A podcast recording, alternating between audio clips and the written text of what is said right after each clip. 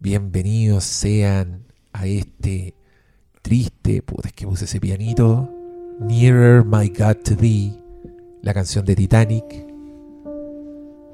que es tan importante en esta historia. Y eh, me acompaña como buena misa de medianoche, Pastor Salas. ¿Cómo estás tú? Un gusto saludarlos a todos.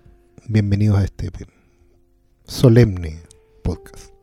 Y como representante de la religión aislada en pueblo, En, pue- en pueblos perdidos. pueblos perdidos Comunidades cerradas. En comunidades Eh, cerradas, sí. y, y, y alcoholismo también. Eh, porque es bastante normal en las comunidades cerradas. Digámoslo. Es, que, es que mira, como, como te describí, ya sonaba como pro- el- al- a Riley, el, el protagonista hasta el capítulo 5. Qué gran. Pero en verdad andáis más cerca del señor del perrito. Sí, sí, sí. Pero es, es por esa barba. En la- yo la sí, ando muy en Luke Antares de la Luz últimamente. A propósito de factores religiosos. digo. ¡Uy! Pero estamos, estamos on brand. Me encanta. Estamos en campo semántico. Sí. Absolutamente Midnight Mass. Capítulo con spoilers. Sí, porque ya la weá, usted- la weá hace rato. Sí, está hace rato. El único weón que no la había visto era yo. Y la acabo de ver porque, porque a la mierda la vigencia. ¿A quién le importa? ¿Qué es esa cuestión de Mire, andar en trending Mire, ahora No, vean, vean los podcasts del lado. A ver, vea al vecino. Vaya al canal del lado. Haga zapping. Obi-Wan, Obi-Wan, Obi-Wan. Y acá. Yo- Midnight yo- yo- yo quiero decir que Obi-Wan nos quedan-. Esa carta la vamos a poder usar dos semanas más nomás. No, yo, yo, me, yo me río, pero yo creo que ya he sacado como cuatro programas de Obi-Wan en el Patreon. El igual este- número de capítulos. y este es el segundo de Midnight Mass. Oye, qu- qu- quiero el segundo de Midnight más. Es que yo hablé solo de Midnight Hizo su, Ah, ya, me saqué, el, me saqué el balazo, que también le quiero contar a la gente que en Patreon está haciendo eso. Le puse el pésimo título Hermestrenos, porque más encima estreno. Está- está estreno, ahí. estreno para mí. Por Hermestreno. No, en verdad, nombre. Ahora bien, de está ver. ahí. No. Porque no es estreno, es Hermestreno. Entonces, para mí, Midnight Mass es la serie del momento. ¿Sabes qué? Igual es raro porque del estreno de Midnight Mass en Netflix no ha pasado un año. Oh, yo, yo Eso juro te habla, eso te habla de Sí. cómo estamos con el consumo actual, estamos envejeciendo por segundo. Dejen de ver tanta tele, cabrón. Oye, sí, bueno. Onda, ahí van a entender por qué Obi-Wan era tan viejito. Eh, Todos riéndose de Obi-Wan. claro, Oye, oye. No, son los dos soles de Tatooine los que Eh, envejecen. Un No, año de. Netflix. Son los rayos catódicos.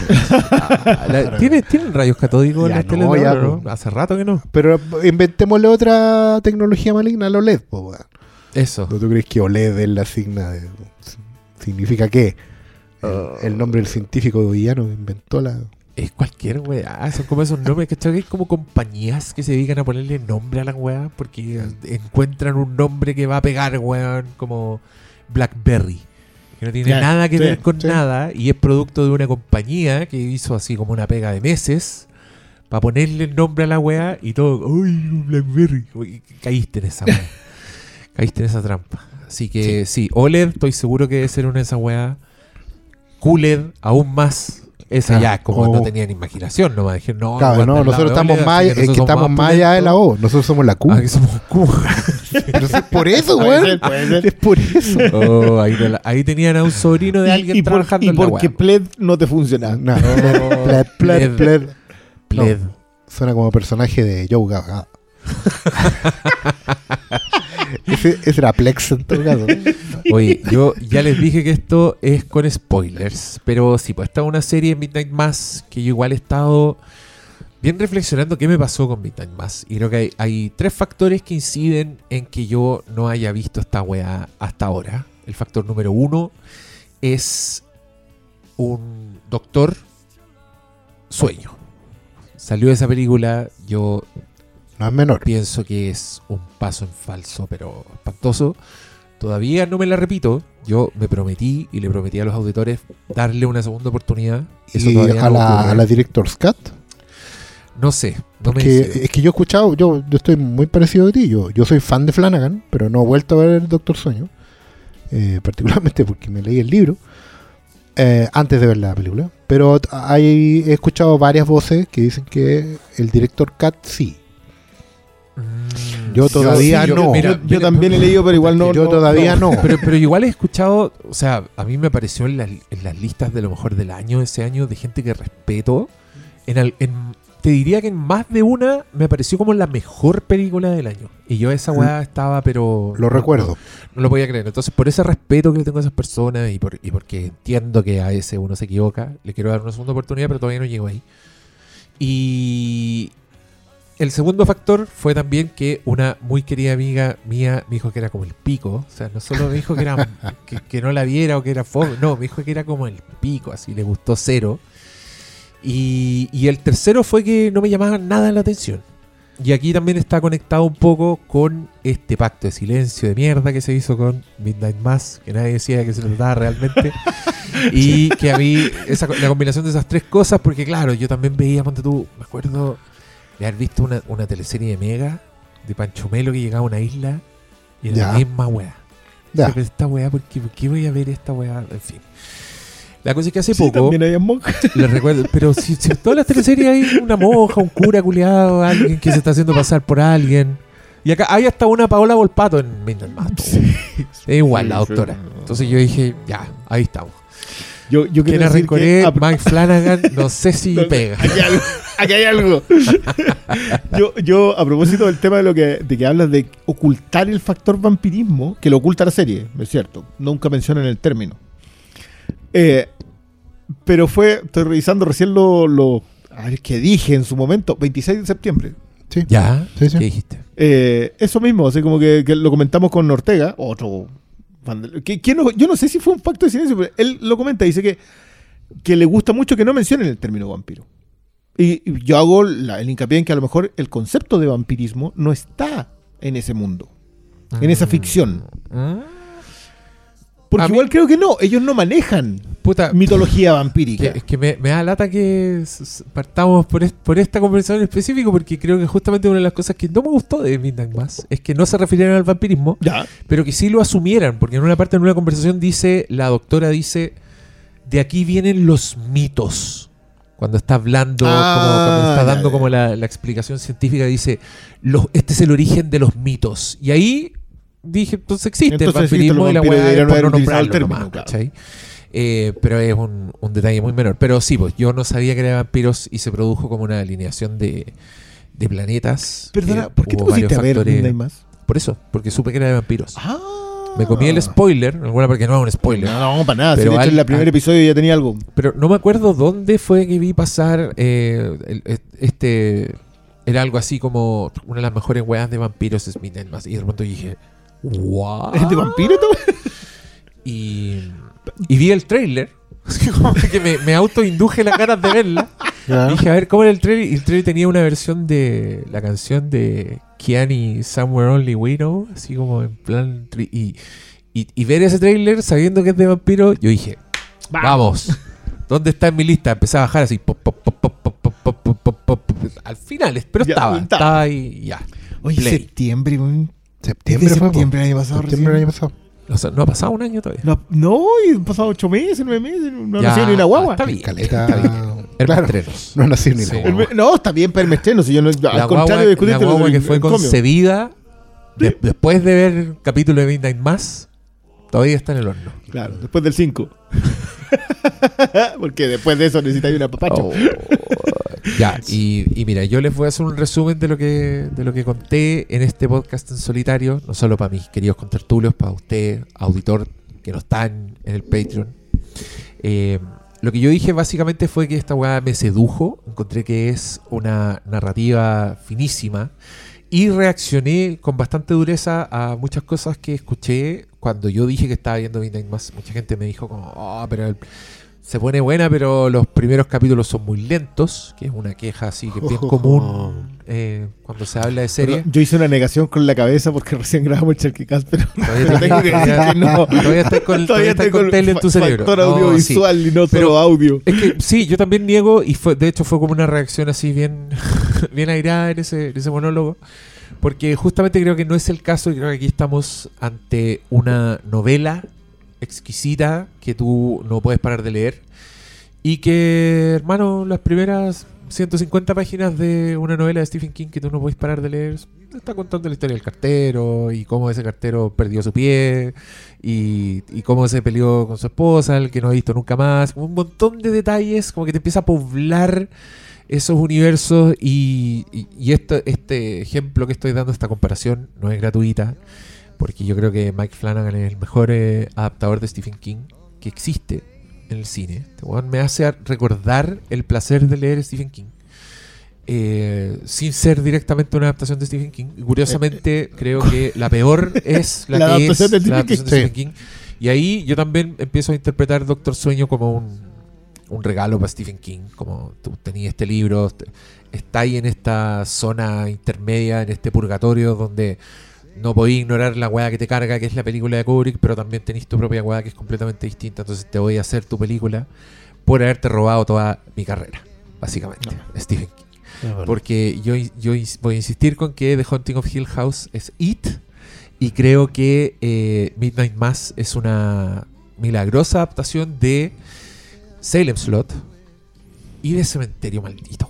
Bueno, Cementerio de Animales publicado, que es la novela que más mira a la cara, a la muerte en Stephen King. Y él tiene como una, una profundidad bien, bien, bien ignorada, diría yo, por, por, por el fandom, porque siempre que hablan de Stephen King, oh, qué bueno, es un libro, y, cu- y cu- y cuánto miedo dan, y cuántas imágenes, y oh, Stephen King, la pero bueno, en Cementerio Maldito ese bueno estaba pasando por una época muy oscura en su vida. Y, y en esa novela. Ah. se nota. Mira, yo tengo que, tengo que Yo- dar yo- el dato. yo- al- perdón, dale, no, dale, no, me, no, no, no, me, no me agrada la saltada de Blind Manor, más allá de que yo sé que Blind Manor tiene otro acervo, perdón por el uso, de- pero Ya, si no tiene el copyright. no, de- no tiene el copyright. Sí, todos Eh, podemos. Todos podemos usar acervo, más allá de que las vertientes... ¿cierto? por- Por favor, aceptan las cookies. Las vertientes, las vertientes de las que ve en Blind Manor son distintas. Eh, a mí, yo, yo- esa sí que yo resiento que haya sido. Yo sí escuché el podcast que armaron ustedes con la, con la cara. Porque Que era esperando. esperando. Pero sí creo que esa. O sea, el cuerpo de la obra televisiva de Flanagan, para mi gusto, es incontestable hasta el momento. Creo que lo suyo en, en cine, porque si no me equivoco, él no es la única adaptación eh, Doctor Sueño de King. Tenéis toda la razón. Y antes Tiene- el juego de Geralt. Gerald Exacto. Games para Netflix. Que está Es bien. buena. No, es buena. Está- Yo creo que es buena y, y tiene como todo su, su flanaguismo. Sí, Henry Thomas. Sí, sí, sí. Y, y, y- Carne Gugino. Y Carlita Gugino. Eh, y, y- y bien actualizado como concepto también, que, que- que yo siento que se mueve en un lugar distinto, eh, Gerald's Game, en, el, en el sentido de contar la historia de, la niña y la historia de la, de la adulta esposada. Eh, pero, pero yo siento que igual eh, esta adaptación de Silent Slot, hasta por ahí nomás, yo siento que, que es este efecto de ir a beber de las aguas primigenias.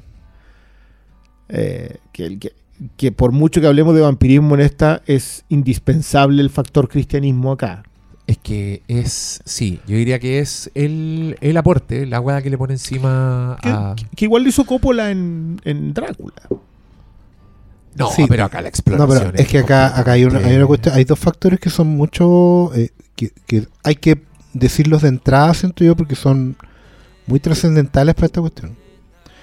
No quiero dejar pasar a, a citar a un muy buen amigo, eh, probablemente uno de los primeros expertos en King que yo conocí, que es Pablo Paredes, quien en su momento dijo de esta serie que era la mejor adaptación que se había hecho de una obra de Stephen King que no escribió Stephen King. Es que la cagó que sí, weón. ¿Cachai? Porque eh, eh, efectivamente eh, es una cuestión que. Una obra que procesa todos lo- los elementos de la, del mejor Stephen King en algo que es completamente nuevo. Y ahí quiero, quiero tirar el dato de entrada porque siento que es súper relevante. Yo no lo supe. Bueno, Flanagan no lo dijo hasta después. ¿Ya? Pero ocurre que Mike Flanagan eh, está saliendo de un alcoholismo severo. Esto, esto se dice mientras me estoy sirviendo algo. Eh, claro. Y, y uno se da cuenta, el, el- el loco tuiteó como, no sé, creo que fue a finales del año pasado.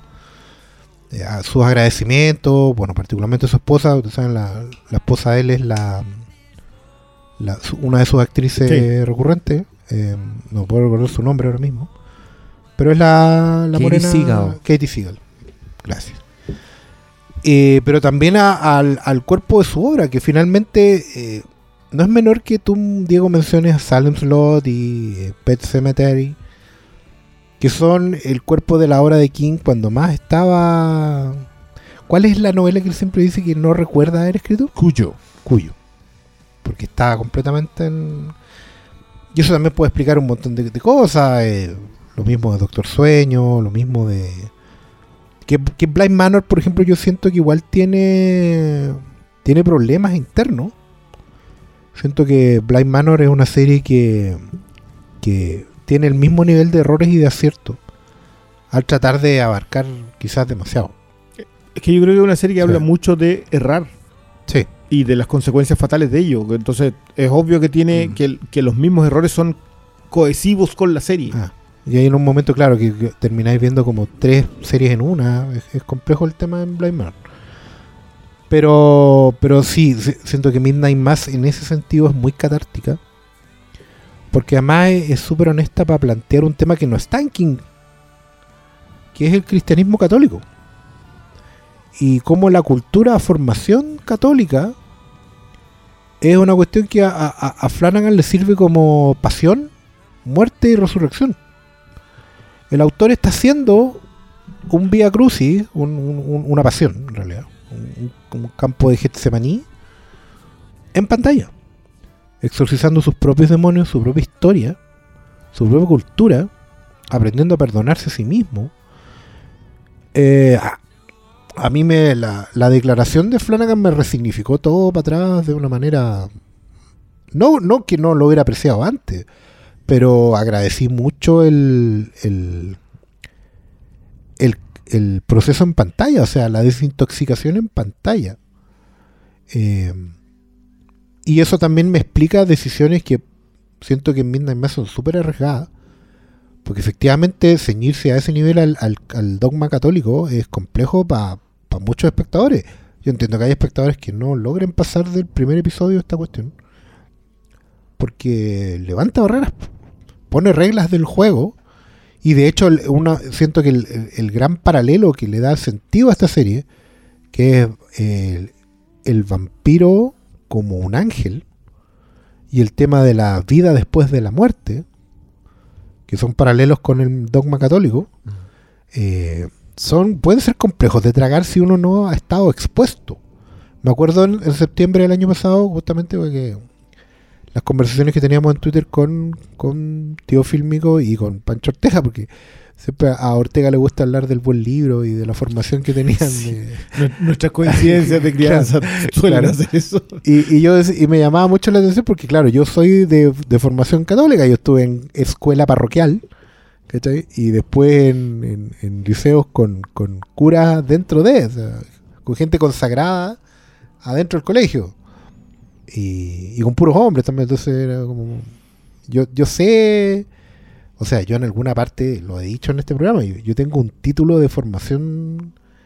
Yo estoy eh, titulado para formar jóvenes en la fe. Yo tengo ese título, entonces... ¿Ustedes creen que huevo? No, yo, yo sé cuando, cuando el tipo se pone a hablar de eso, eh, es más, es mucho más allá de la talla de, de esta cuestión del eje, del encuentro joven en el espíritu y, Sí, y- po. y esa tontera de tienes que vivirlo y no te lo contaban. No es que no contáramos Midnight Mass porque fuera el eje, pero, pero sus lógicas internas de misterio y de revelación, de ver la luz, están en pantalla. po. Y, y son parte de la narración, parte del, del, del Vía Crucis, de este padecimiento que hay en, en el proceso de destruirte a ti mismo para convertirte en alguien superior, que base del dogma. Mm. Yo, te- yo creo que igual. Ay. Creo que Flanagan va muy a la base del cristianismo eh, y, a la base del dogma, que es la idea de esta eh, verdad incuestionable. Yo creo que una de las mejores conversaciones que tiene Midnight Mass es la fe ciega. Eh, porque, digámoslo, el personaje de. Tú fresca, no, no me acuerdo el personaje de la, de la, de la dama que acompaña fielmente al sacerdote, que no es una monja. La increíble. Bev King se llama ella. Que es Samantha Sloyan, actoraza. Actoraza. Actoraza. Ella eh, viene, que que es un personaje que igual es men- está medianamente mencionado en Stephen King. Yo, yo lo comparaba mucho con la, Es la mamá de Carrie. el- con la mamá de Carrie, mamá de con Carrie. eh, La, la, Marsha Gay Herden en, en- en The. Mist. Sí. Eh, con, con ella para mí es un referente obligatorio. O sea, yo sé que se habla mucho de Salem Slot en esta serie por, por, Por el vampiro. por el vampiro, Por el vampiro- Pero, pero igual como que yo siento que no tienen ninguna otra coincidencia aparte del vampiro. No, No, solamente. tiene, no, no, no, no, Yo- tiene, tiene hartas coincidencias. En, en el pueblo chico. Mira, Salem Slot se trata de un señor que viene de vuelta a ese pueblo después de haber recogido experiencias en la ciudad con las que tiene que, de las que está escapando un poco. Ya, ya. Viene a un lugar eh, en el que también tiene, tiene fantasmas. Y al mismo del- tiempo que llega él, llega un forastero que trae un baúl gigante en cuyo interior está Barlow, que es un vampiro jefe. Kurt. Barlow. que empieza de a poco a eh, comerse la gente en el pueblo y transformarla en vampiro. Y, y- y es una estructura en creciendo que tiene como esta narración macro, que por eso yo siempre he pensado que Salem Slot es una weá de 10 capítulos mínimo. Y creo que acá lo hacen muy bien Muy esa weá de estar mostrándote el pueblo constantemente. Y al igual que esta weá tiene como los mismos emblemas. pues. Tiene el curadito del pueblo Sí. tiene el, el- los cabros chicos del pueblo, la juventud del pueblo, eh, el, el interés romántico, que, que también tiene un pasado con el protagonista, ¿cachai? No, si son hartos paralelos, pero donde estos jóvenes se desvían y la hacen así completamente es con el, es, es con el cuestionamiento de la religión, ¿cachai? O sea, es con el abordaje de, con, la, con- del- de la con- religión. con la exploración de eh, la función de la religión, su relación con la muerte, la resurrección y toda esa weá, amarrarla al vampirismo, yo creo que es pero un toque Es que- así de es que genio. yo, yo siento que el, el- ah, por eso te- a esto me refería yo con que siento que más allá de los paralelismos literales con, con Silent Slot, yo creo que el, el texto se aleja mucho justamente porque esta es una historia muy sobre el cristianismo y sus factores sobrenaturales. O sea, que, que esto es algo que en general aborda bien la ficción, que es que en el momento en que tú tienes un suceso sobrenatural, lo hace contacto, lo hace la niebla, lo hace Arrival, lo hace... Van a llegar los creyentes diciendo que hay una cuestión que está predicha en la Biblia. O sea, sí o sí, en el momento que tú tienes un evento que sea supernatural, la fe, el dogma, va a venir a suplir, a tratar que, que- yo, que yo le, le llamo el efecto Nostradamus.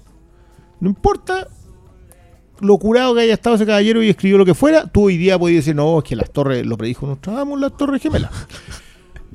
Porque describió tanto wey, que Habló de, mismo- habló de Zuckerberg, no Zuckerberg, el, profeta de las mil ventanas. bueno. Sí, ¿Cachai? Entonces, ese, ese tipo de cuestiones tú siempre puedes ir y colocarle algo encima. Que esa es una de las gracias de que la fe. Es raro esto, porque el dogma debería ser cerrado, pero al contrario, lo que hace el dogma es adaptarse con una facilidad tremenda a los cambios de la sociedad. Tú, tú siempre puedes encontrar algo que lo encuadra. O sea, la sociedad se adapta al dogma. Sí. Y creo que esa, ese manejo que tiene acá, porque es individual en los personajes y colectivo. Porque es brillante lo que hacen con este cabro, el hermano de Christine, en The New Adventures of Old Christine, conocido por nosotros como el caballero quemado de Legión. No, el rango de ese Oh, weón no, es tremendo, weón. es tremendo que acá es el sacerdote. Creo que él, su pasada de anciano, cuando llega, cuando se encuentra con este vampiro, y que él decide considerar al vampiro un ángel, es un acto de fe. Claro. Este- Y, el- y el- la fe como constructora y- de una realidad. y la fe como constructora de una realidad y a la vez como es- enseguecedora de la realidad. sí, claro. Se la deforma para la adaptarla a tu deforma para necesidad. adaptarla al dogma. Mm. Por, por eso a mí me parece brillante lo- el abordaje desde ese lado. Yo, yo no tenía idea que Stephen King nunca había abordado la religión de esa forma. Es que Stephen King no es religioso. Es Ya, que pero la- pero la sociedad sí, pero es que Sí, no, pero- es que yo creo que, mira, Stephen King sí, mira, mira la religión, pero lo mira a través de, de personajes completamente consumidos por la, por la religión, más que mirar la Mm. religión. Yo acá creo que lo que hace el Flanagan es, es como ponerte un abanico de donde por una parte está Beverly, que es la, la, la sociópata, Sí. eh, Erin, que es la, la protagonista, que también tiene, cuando, cuando la buena habla de la muerte, como que tú, tú te iluminás y entendís la fe de ese personaje.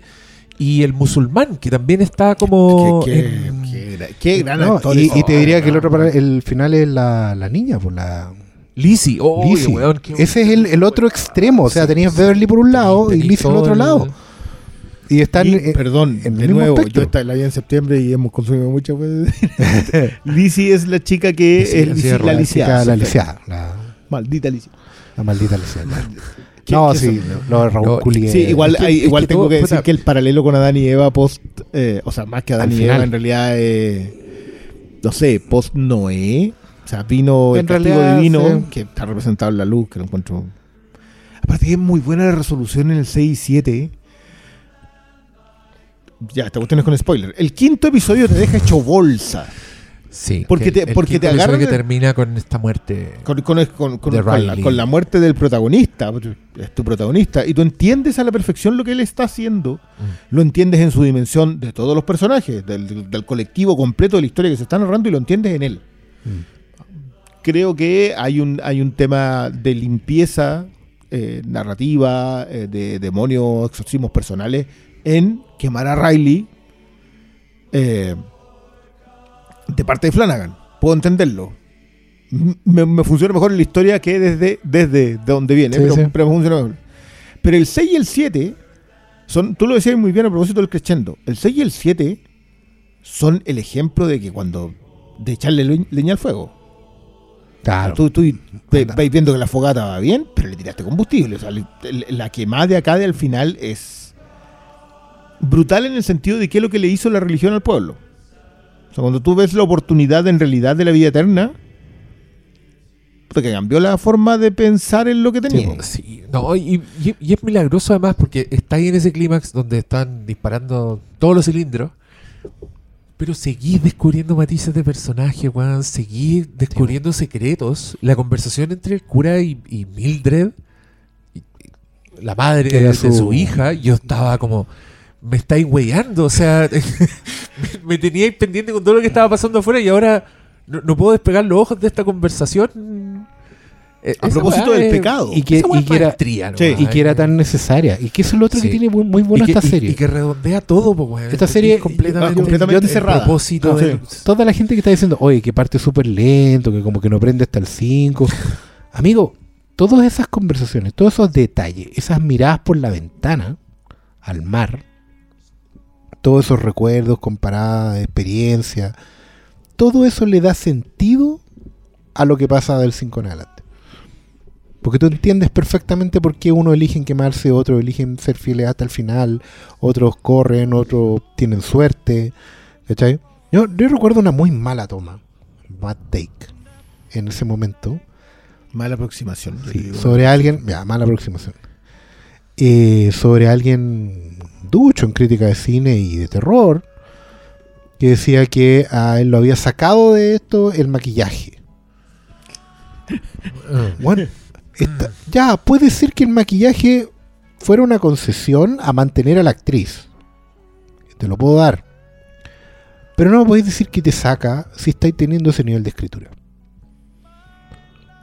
Ese nivel de confesión, ese nivel de interacción entre dos personajes que se están desnudando el alma para completar una historia completa en sí mismo.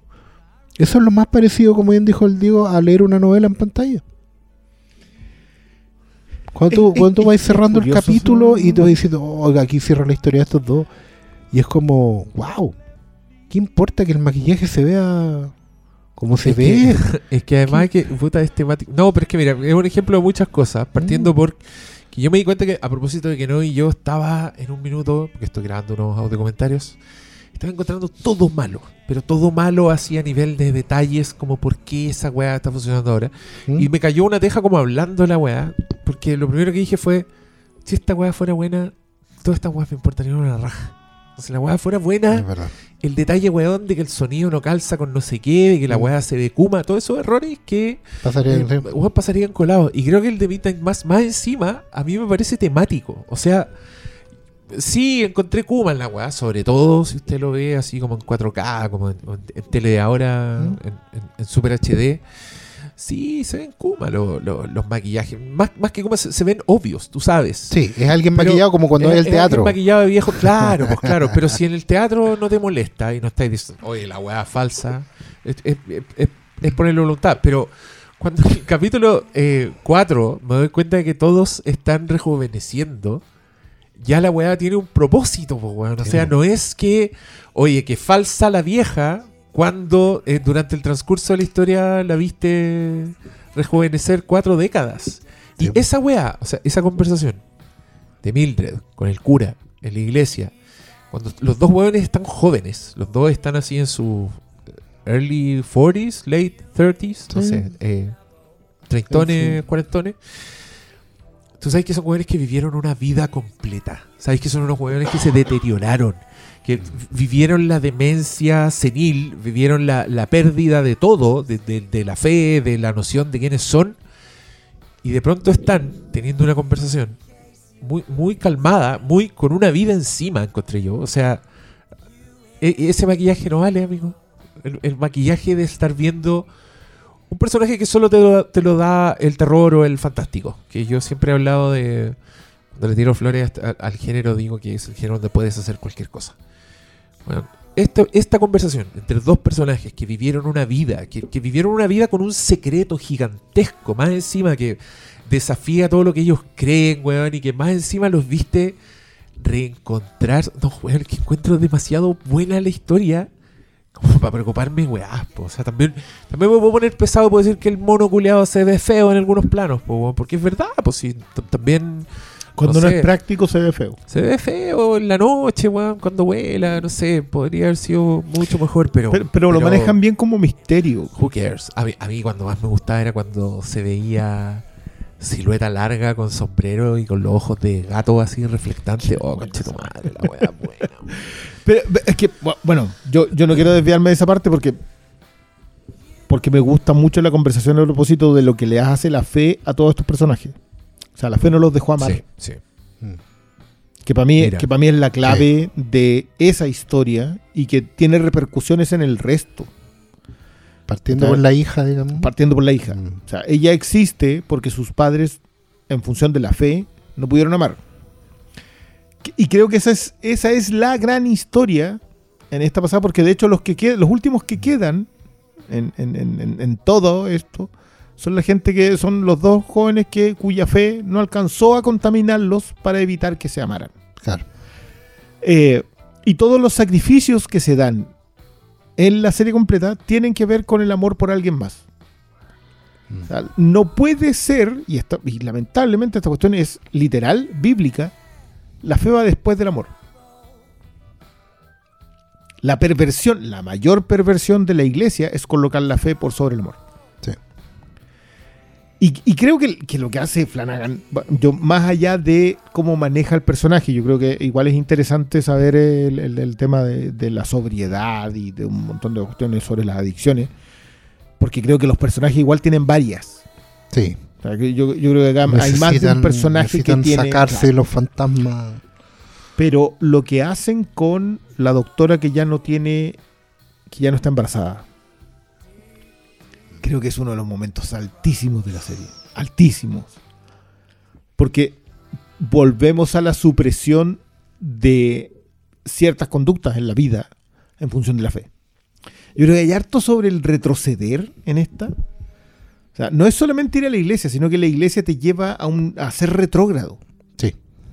No te devuelve necesariamente a un estado mejor. Ah, cl- Claro, no te- y no te estado lleva y no te lleva al- al- a donde debiese ser la fe como inspiración del amor divino, que es el amor entre las personas en todos sus estados. A mí me gustan mucho los, los papás de Riley como personajes. Creo que funcionan muy bien en, en todo momento. El Henry Thomas Henry con. Thomas. Sí. Gonzalo Robles. Eh, pero yo también me acuerdo de haber leído la crítica del- de lo del maquillaje y, y- y yo puedo entenderlo porque en ese momento justo estaba Dark. Y, y- Ah, y- sí. y el aplauso al casting de Dark, al- a, los, a los- bueno, Bueno. eh, los jefes de casting de esa cuestión Ale- alemanes. ¿Pero qué hacían? Encontraban buenos viejos. Encontraban buenos todos. Es que Eran puede- como como eran cuatro- tres pero cuatro generaciones- etapas. Ah, pero Eran- son distintos no, actores. Son, son cuatro distintos actores actores. distintos para cuatro etapas Puta, distintas pero- y son todos iguales. Pero tú crees que acá debieran ser distintos No, actores? no, no, no, no, yo creo que está No. muy bien el, el- el concepto de rejuvenecer. En el- en- si es que lo hubiesen Ah, hecho y que como lo la- están mirando con ese ojo buscando la misma Exacto. wea. Había, Ya, había un. Pasa mucho actualmente en la audiencia. Claro, que tú, tú viste algo que te gustó y piensas que todo tiene que ser así. Mm. Que, que no es el. Que, que- es que más encima yo creo que justo eh, Flanagan coloca ese tema en la serie. Esto es algo que con lo que te criaste, con lo que te- con lo- a lo que llegaste, y piensas que el mundo debe ser eso. Claro. Eso es al fin y al cabo el dogma. Tú las aspiraciones que los. fuerzas al mundo a adaptarse a lo que tú crees. Hoy día hay mucha conversación a propósito del, del- del efecto Dunning-Krenning, que es que tú lo que consumes lo adaptas a lo que crees. Entonces al Ah, final consumes periodismo o consumes o sigues a la gente que te reafirma lo que tú crees, Sí, sí. del seco de confirmación. Y, y- y- y como que todo el mundo lo habla así como, oye, esto es un descubrimiento a propósito de las redes sociales. y lo- Amigo, por algo se llaman congregaciones. Mm. Ese es el concepto exacto. Nos congregamos. Porque tenemos todos la misma fe. Pro- proclamamos el, lo mismo. con de juntarnos y el gregar de gregarios. O sea, tiene que ver en donde somos todos uno. De hecho, el momento, el- en la Eucaristía cristiana católica, el momento central es cuando te haces uno con el cuerpo y la sangre de Cristo. Exacto, pero, ahí es la aspiración de divinidad. Claro. No es el cántico. No, no. Que el cántico es todos adoramos algo. Pero, ¿cachai? Que para prepararte para ese momento, la famosa Eucaristía, cuando comes el cuerpo y ves la sangre de Cristo, tú antes tienes que pasar por una weá que es el credo. Que es cuando toda la comunidad se para y dice lo mismo. Y repiten. Creo en Dios Padre Todopoderoso, Creador del cielo y la tierra. Creo en Jesucristo, su único. Es una weá que todos la repiten de memoria. Congregación. Y ahí, claro, cuando ahí se hacen uno solo, repiten como mono, después el, el cura va diciendo una y, el- y la, la asamblea completa responde. ¿sabes? Eh, ¿Cómo es el...? eh, María de estamos en presencia del Señor, eh, claro, y, empiezan... y- ya se me olvidó ya. Después me voy a acordar. Pero empiezan todos a, a hacer una... Entran en un trance, en el fondo. Se entran en Sí, un trance sí. que es lo que permite que se haga la transfiguración y te, termines entrando en, en comunidad y te convertís en uno solo. Claro, Efectivamente. es que, es que yo creo que también hay una persecución de ello. Yo, yo creo que es, es muy interesante la, la conversación a propósito de lo diverso. A mí, a mí el personaje del musulmán acá lo encuentro Ay, qué buen, está bien incluido. una barbaridad lo muy bien hecho que está. Qué Sobre todo con la conversación con el hijo. Todo el Oh, rato. toda la conversación con el hijo es resolución con el hijo. La resolución con el hijo. Y- historia que cuenta y aparte, de ¿dónde? Nueva York. Y el, el remate del, de dónde van ellos a rezar. Porque, porque volvemos a la, a la idea de, ya, perfecto, esto es un componente sobrenatural sobre una creencia física. Sí. Creer en Dios es un acto... eh, Au- au- Autónomo. a- eh, y es un acto, es algo Sí. que tú haces. Es una declaración. Decides, tomas una declaración y ellos toman la declaración. Pero ese último rezo es un acto de fe pura. Sí. Sí. Ellos van, se colocan y rezan a sabiendas de que lo que les va a ocurrir el, el final. Y, y, y siento que, que- que lo que hacen de alguna manera es darle al Islam un espacio en la creencia occidental que la, que la creencia occidental no lo, no lo cuaja. No. O sea, el Islam es concebido como el enemigo en Occidente desde... en- Como no el sé, lado equivocado. La El lado equivocado. Ah. Y no es la idea aparte que el Islam viene después. Es, es muy bueno cuando este personaje conversa de que ellos, los cristianos, vienen antes que ellos. O sea, para nosotros Jesús es un Mm. profeta. Claro. Eh, que, que, claro, cuando uno tiene un mediano conocimiento de cómo funcionó hasta llegar a Mahoma, porque todos, todos hacen el corte en algún lado. Los judíos lo hicieron en Moisés, los cristianos lo hacen en Jesús, eh, lo- el Islam lo hace en eh, Mahoma. Todos llegan hasta un punto. Nadie, los mormones lo hacen en este caballero, John. yo no sé cuál. Pero, ¿cachai? O sea, todos llegan a un. Entonces, justo el último que llegó es en el que yo creo y es el que tiene la razón. Y ahí se, se pro- se vuelve a provocar el concepto de la secta, a diferencia, por ejemplo, de los luteranos que no. Los luteranos dicen, no, ¿sabe qué?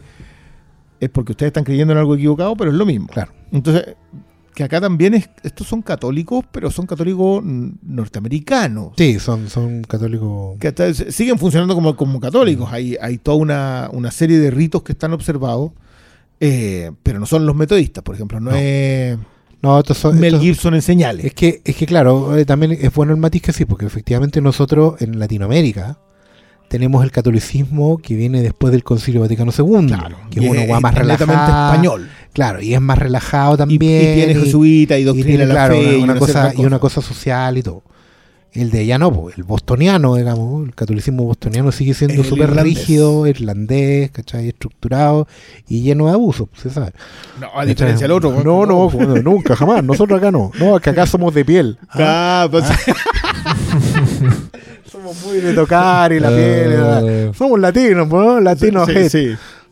No. No, Pero, pero, pero, yo sí siento que lo- los matices están. Y aparte que es muy bueno empezar a entender que el rito puede explayarse a lo otro. O sea, a mí, a mí lo del ángel versus vampiro lo encuentro No, sí. brillante. La maestría en hacer paralelismo es perfecto. Sí, es que, Porque en un es momento es decía, yo- yo, lógico. creo que el paralelismo con King está, pero la salida de madre con, con, con, con la fe y no, el el dogma paralelismo es con King es, es construcción narrativa. Eh, claro. Es la estructura de la weá. Eh, pero está. Sí, no, no, te, no te lo discuto. Es que, es que yo creo que el, el- el- el núcleo de esta historia tiene que ver con otros lugares bastante más oscuros incluso. Porque por eso, es por eso yo meto cementerio de mascotas al baile. Claro, por esa- la idea de es mirar la muerte. Esa es la reflexión sobre la muerte que acá está, pero No, así, y, es, y es explícita y una cultural. escena. Y es cultural, porque a una cuestión que, ¿sabes que es muy bueno que hayáis nombrado cementerio de mascota? Porque efectivamente en cementerio de mascota está la idea de que el, el ritual es anterior. O sea, es un cementerio indio. ¿Cachai? Y evidentemente en, en Midnight Mass, la ligación con el vampirismo tiene que ver, con los que han jugado rol aquí lo tienen súper claro, aunque no sean de colegio católico. Pero entender que el vampiro es una figura que es equivalente a un ángel, ángel caído. que Los Mm. demonios son estos La idea del ángeles que han estado sí. en el cielo, ¿cierto? Que el vampirismo puede o no venir de Caín, el primer hombre que, que digamos que cometió pecado, Que levantó un pecado sangre. mortal, que levantó sangre y que por lo mismo fue marcado por Dios. ¿Cachai? Hay, hay, una, hay teorías bien entretenidas, digamos, muy- muy de rol la idea que el- de que Caín es el primer vampiro. La marca. Nunca más murió y justamente vagó por la tierra por eso. el otro es con Judas, que también es muy buena. Sí, sí, sí, lo, lo digo también, sí.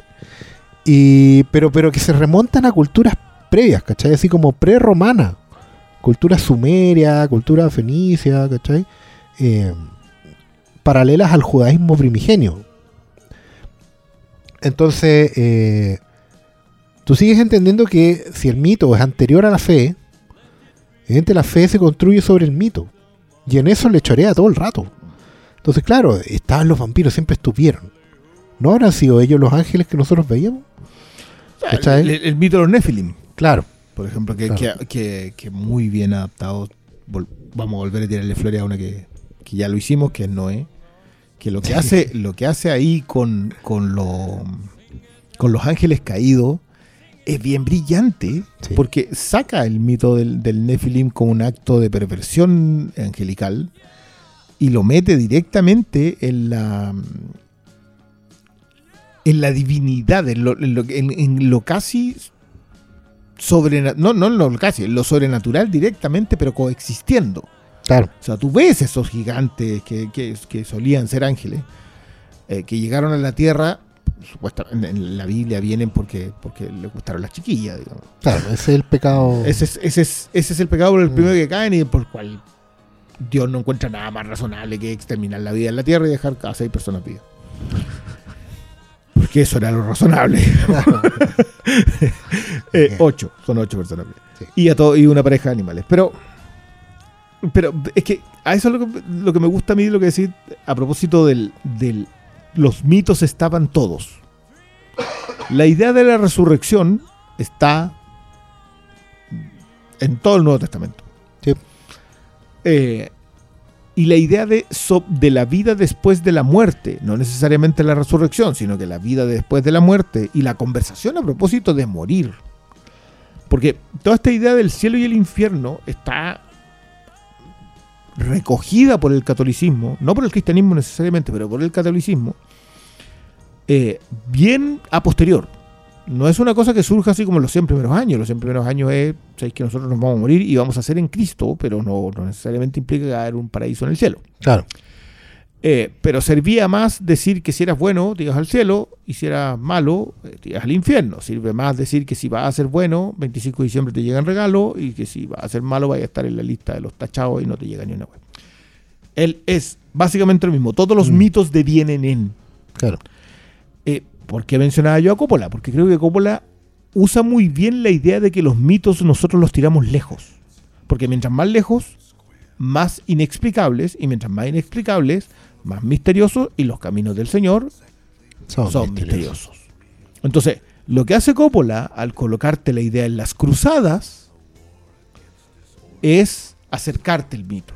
No te lo coloca en el año cero o en el año 100, te lo coloca en el 1400, no me acuerdo cuándo fue la cruzada, 1100.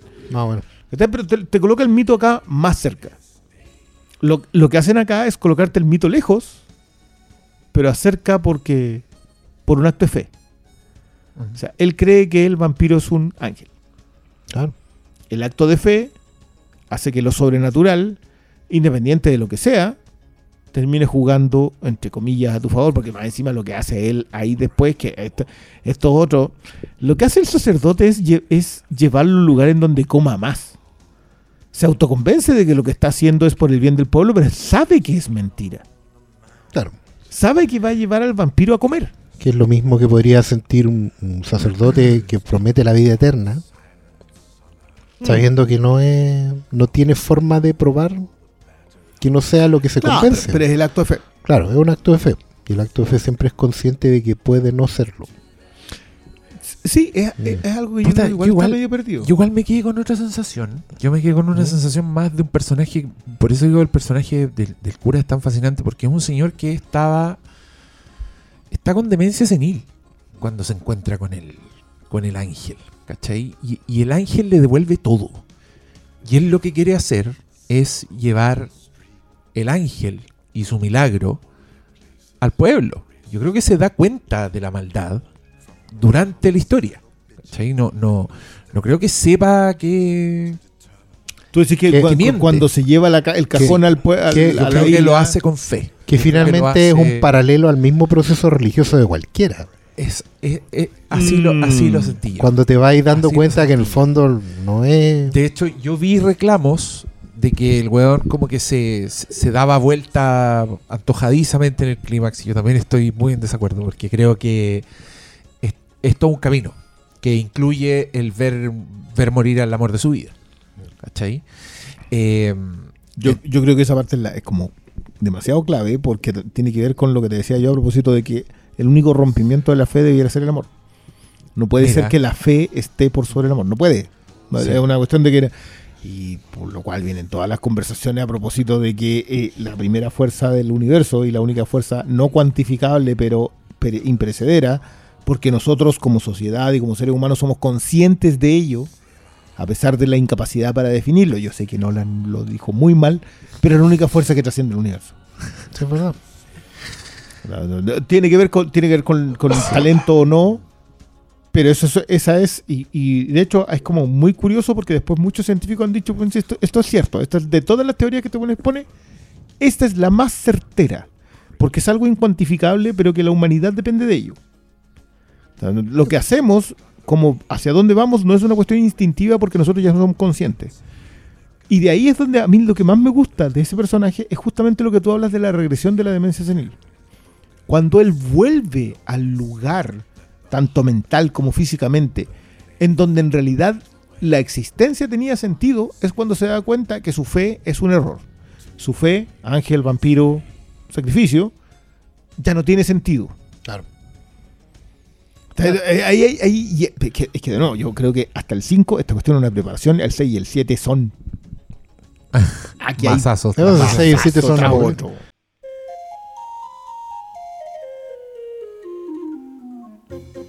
Perdón, perdón por interrumpirles este podcast tan pulento, cabros y cabras de mi corazón. Me dirijo a ustedes en este momento para invitarlos a mi Patreon, que es donde estoy subiendo contenido exclusivo, críticas, material de archivo, bloopers, hacemos un taller, de todo. Y los necesito. Estoy haciendo cosas muy entretenidas allá que ustedes se están perdiendo. Así que los espero en www.patreon.com slash Hermes el Sabio. No se arrepentirán. Y si se arrepienten, ¿qué tanto? Se salen de la cuestión. Yo los perdono. No lo olvidaré, pero los perdono. Gracias por tanto, querida Peoples. Y sigan escuchando este hermoso capítulo del Flimcast. De hecho, bueno, los títulos son spoilers de sí mismos en los capítulos. Es una cuestión que, que en eso también está, ¿cómo decirlo? Eh, es para iniciado, pero no deja de ser, porque el, capítulo 1 se llama Génesis. Cuando todo se establece, se crea el mundo. Después vienen los salmos, que son cantos de aclamación, digamos, y donde se establece el De celebración de la fe. Claro. El tercero son los proverbios, que son cautionary tales, son señales de que algo va pasando. El cuarto son las lamentaciones. Y el quinto es el evangelio. Así se llama. Wow. El sexto es los hechos de los apóstoles, que es básicamente lo que viene después de la crucifixión. Que, que- que básicamente es el momento en donde esta cuestión se fue a la mierda. Sí. Y el séptimo se llama revelación. Pero El claramente apunta ¿no? al libro de las revelaciones y el apocalipsis. Sí, Apocalipsis, nosotros lo definimos hoy día como el- la idea del fin del mundo. Como Pero Apocalipsis en realidad es la palabra para revelaciones, para la hecho, idea de que, que te revelan todo. Sí, es verdad eso. Él, hoy en día tiene mucha razón, Cristian. Hoy día Apocalipsis es sinónimo de Armagedón. Sí, po. Como la batalla de destrucción La destrucción final. de Que, todo. que curiosamente Armagedón es el término eh, hebreo para el enfrentamiento final. Pero Claro. ese enfrentamiento no es el fin.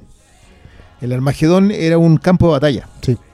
Entonces eran un, Es un que monte, tienen que- ¿no? Es un monte. Sí, Eh, Básicamente en el valle en donde todos lo siguen a matar. Ya listo. Ese era el Armagedón. Entonces se utilizaba como ejemplo versus lo que hace Juan, el apóstol Juan. eh, no, no es Juan el apóstol. Es Juan. eh, no, el, el del. No, es el apóstol Juan, no es Juan Bautista. sí, el-. Juan Evangelista, creo. Claro. Eh, pero el, el Apocalipsis lo escribe él, revelaciones u Apocalipsis, pero Apocalipsis es básicamente la palabra original de revelaciones. Sí. Pero son profecías que se van a cumplir en algún punto y básicamente lo que el caballero hizo en una isla Mm. eh, fue recibir una visión, que era la visión final, que hay que decirlo, debe ser uno de los libros que ha alimentado más cultura pop del fin del mundo de la historia. Sí, yo, yo no, yo no sé si conceptos como los cuatro jinetes del apocalipsis, el mismo apocalipsis como tal, eh, las trompetas, los ángeles que vienen en el último, no, Miguel enfrentándose con Lucifer, todo eso, yo, yo mm, probablemente toda la cultura occidental es- tiene en algún momento alguna referencia a ese libro. Sí, claro. Eh, a ese libro, a ese capítulo en realidad. Aparte, bueno, y ese libro ha, ha- ha hecho explotar la imaginación de generaciones y generaciones de Es que artistas. Igual es bien descriptivo en cuanto Yo comentaba que yo cuando, cuando chico eh, tenía en mi casa una, una Biblia ilustrada, que si no me equivoco era la edición de Codex, una tapa roja. uh, Y esa tenía unas ilustraciones sí. que Ahí está el dragón de siete cabezas. po. Sí, po, y el Cristo con la espada en la boca. Sí. Oh my God. muy buena. No, es como Alex Ross así dibujándote todas las imágenes posibles del apocalipsis. Es Babilonia la. Grande, También. montada en el dragón, de, en, en el- en Sí. el- la criatura de siete cabezas. No, no, no, me insisto. Es que, claro, nosotros, eh, Occidente, eh, después fue utilizado con, con motivos religiosos, digamos, en el, en el estricto concepto de religioso. Pero Apocalipsis es un libro particularmente imaginativo. Sí, en volada. O sea, el señor Sí. estaba senil, así que no. Así que puede ser. Claro, pero, pero, pero lo que pasa con, con, eh, con este último episodio que se llama Revelaciones tiene que ver justamente con eso, porque lo que Sí. te muestran es el final, El final y el. que el final es una profecía autocumplida. Sí. eh, O sea, fueron ellos mismos, son las consecuencias de sus propios actos. Es muy buena la idea de que todo esté quemado. No es que no pudieran enterrarse, pero aunque se enterraran, eventualmente iban a salir. Claro. Claro. Que por eso me gustan vampiros que se enterraban, ¿te acuerdas? Sí, la, la Beverly intenta enterrarse antes de su gloriosa muerte. Beverly es la. La, Bev King. La, Ah, ya, vale, vale. La, La señora, la vieja, la, la- más ruda. la que, la que menos se entrega a la muerte. La que menos se entrega a la muerte porque su fe tiene que ver con el poder. No tiene que ver con el acto de creer en un Dios superior, sino básicamente El de tentar el poder y con el control sobre el pueblo. Mm. Es que yo, por eso te, Es que es hermoso, el, weón. no, Es no el factor ver- de la idea, la deconstrucción de la religión es muy buena. Es hermoso ver esa weona luchando por su vida con garras y dientes en el Tratando contexto de todos los demás personajes. Se entregaron. Y luchando, weón. Qué hermoso momento el de Erin cuando se la está comiendo el feo culiado y, y ella le está cortando las alas. weón. Listo, para que no arranque. No. Qué belleza, weón. Eh, bu- bueno, volvemos a, la- a la- a una de las ideas de la fe del sacrificio. El, el sacrificio es por lo que amas. Lo que ella hace es básicamente no te va a dar la oportunidad, pero no es una razón vengativa, es porque no quiero que lleves el mal al resto Exacto. del mundo. O sea, ¿cachai? de hecho, hay un minuto en ese clímax en que todos dicen. "L- Nosotros ya, ya, fuimos, Ya fuimos. Lo que importa es que esta weá no, No pase. Que no, que, no, que no se vayan de aquí. claro, excepto y- los que están Y tratando todo de eso, y, y hay que entender una cosa, eh, todo eso que son, son pies forzados finalmente, que estén en una isla, que una isla que está lo suficientemente lejos como para que no puedan salir a menos que sea bajo ciertas condiciones, que los ferries, que la, que la, que no hay teléfono, que también está ambientado en una época donde eso pueda pasar. Pero igual está como actual. Sí, pero no es tan actual, pues se supone que es como, como finales de los 90, 2000 o una cosa así. ¿Cachai? Ya no- celulares, pero... Sí, pero, pero igual no es una cuestión que, que campeara, ¿cachai? Mm. Eh, todos esos son pies forzados. Y, y- pero eso hay que entenderlo que no es una crítica. No es válido como crítica. Que también lo leí en su momento. Que, ay, que es como súper es poco, súper poco creíble. ¿Cachai? Amigo, ya Pero- es vampiro. Eh, O sea, sí, partiendo por esa, pero, pero eso. hay que entender que hay pies forzados que son parte de la, de la estructura narrativa, que de hecho permiten que la estructura narrativa cumpla su objetivo. ¿Ah? No son eh, handicaps, no son trampas, no son trucos. ¿Cachai? Cuando uno va al teatro, que, es- que digámoslo, Midnight Mass es muy teatral. Pues sobre todo por el entorno. Sí, es- en el teatro se hacen pies forzados, concesiones. Uno asume que esas cuatro tablas de ahí pueden ser eh, el- un castillo. ¿Ah? Claro. Uno asume que esa persona que está sentada con una pura silla, en realidad está hablando sobre toda la experiencia humana de un sentimiento X. ¿Cachai? Uno asume cosas porque está dentro de eh, las reglas de un juego. Y, y ese juego apunta a un objetivo. El objetivo en Midnight Mass, evidentemente, es hacer este paralelo, este, esta reflexión y este estudio de lo que significa tener fe y de cómo la fe lidia con todos estos otros valores de humanidad, como el amor, que acabáis de, de- de mencionar muy bien, y, de, y del mito, ¿cachai? Como, con mito como construcción de la sociedad y todo. Entonces, obviamente, si le empezamos a meter eh, soluciones en estricto rigor realistas, vamos a echar a perder el estudio. ¿cachai? Vamos a colocarlo en una situación donde no va a resultar. Mm. Donde el vampiro pueda escapar, por ejemplo. Me acuerdo haber leído también la crítica, ah, pero cómo le cortó las alas así tan fácil. la weá". Bueno, porque la idea es que el vampiro que llegue con un, un final abierto, pero no tan abierto, O sea, es, que, es que yo creo que explora... No es John Carpenter, güey. no. No. eh, Yo creo que Flanagan igual ha logrado defenderse lo suficientemente bien solo para entender de que el tipo está tiene un cuerpo de obra en el cual apunta a que la historia se cierra. O sea, ya, ya llevamos tres en donde le- el tipo va de punto A a punto B, más allá de, lo, de, de dónde se alimenta, pero cierra sus historias. Carpenter no cierra su historia porque al hombre le gusta no cerrar su historia y a mí me funciona porque, Claro, su- su- porque para Carpenter el mundo está jodido todo el tiempo. siempre. O sea, su- Siempre, su, no. nivel de cinismo eh, y de Claro. nihilismo es extraordinario. Yo, yo encuentro que esa es una de las razones por las cuales que creo que está muy bien que Carpenter no haga nada hoy. Exacto. Porque no, no sé si podría. Mm. O sea, hoy día no pondría la cámara fija. Y, y y- y probablemente haría un documental. no Claro, sé, ¿cachai? esa es la película. Haría un documental del asalto al Capitolio. Mm, Ya hizo toda Y, la... y eso es todo lo ¿Y que. y qué- si ya lo filmó? O sea, es como... ¿Cachai? O sea, como, es como decirte, ven, sí, pues, íbamos a llegar igual a Escape Nueva York. Claro. Entonces, yo, yo esa, esa, esa me lo banco. Pero creo que lo que Flanagan hace acá, y, y que es quizás la, la conversación que menos se tuvo en su momento, yo creo que igual lamenta- es lamentable que tengamos tanta producción encima que, que este tipo de obras haya que terminar rescatándola. Es que la, la conversación de Flanagan acá es sobre Occidente en general. Esto va desde la fogata hasta aquí. Hasta nuestra incapacidad para entender de que otras culturas también tuvieron desde su fogata hasta otro lugar. Claro. O sea, la conversación sobre los musulmanes, sobre el Islam, no está. Está, pero es la reunión de apoderados. Sí. Está en la reunión del pueblo, donde pueblo. no llega, pero Mm. usted, usted no, pues, porque es musulmán su hijo. Mm.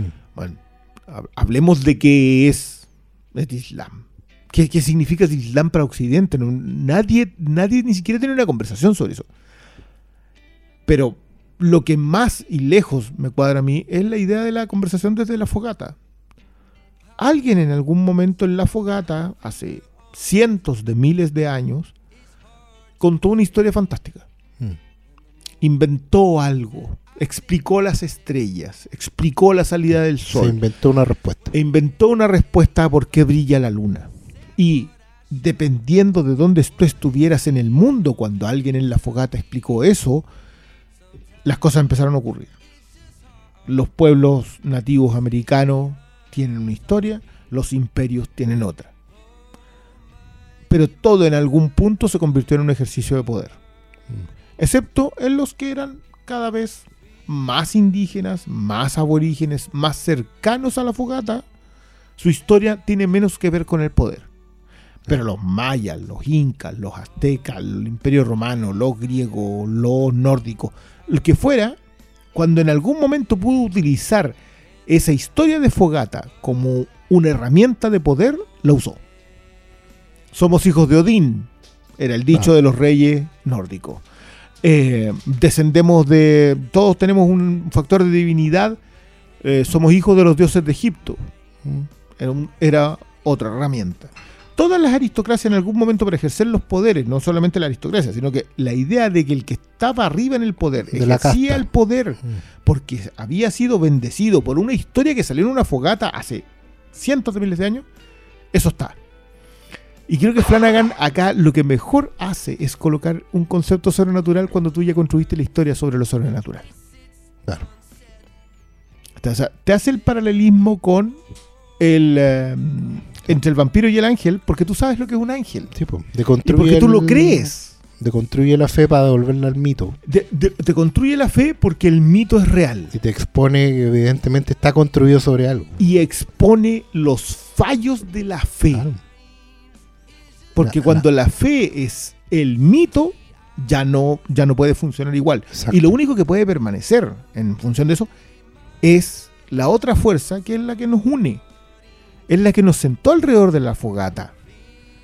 No al mito Mm. que alguien colocó y que en algún momento explicó todo. Yo sé que mucha gente "Ah, pero esto es del ateísmo más básico.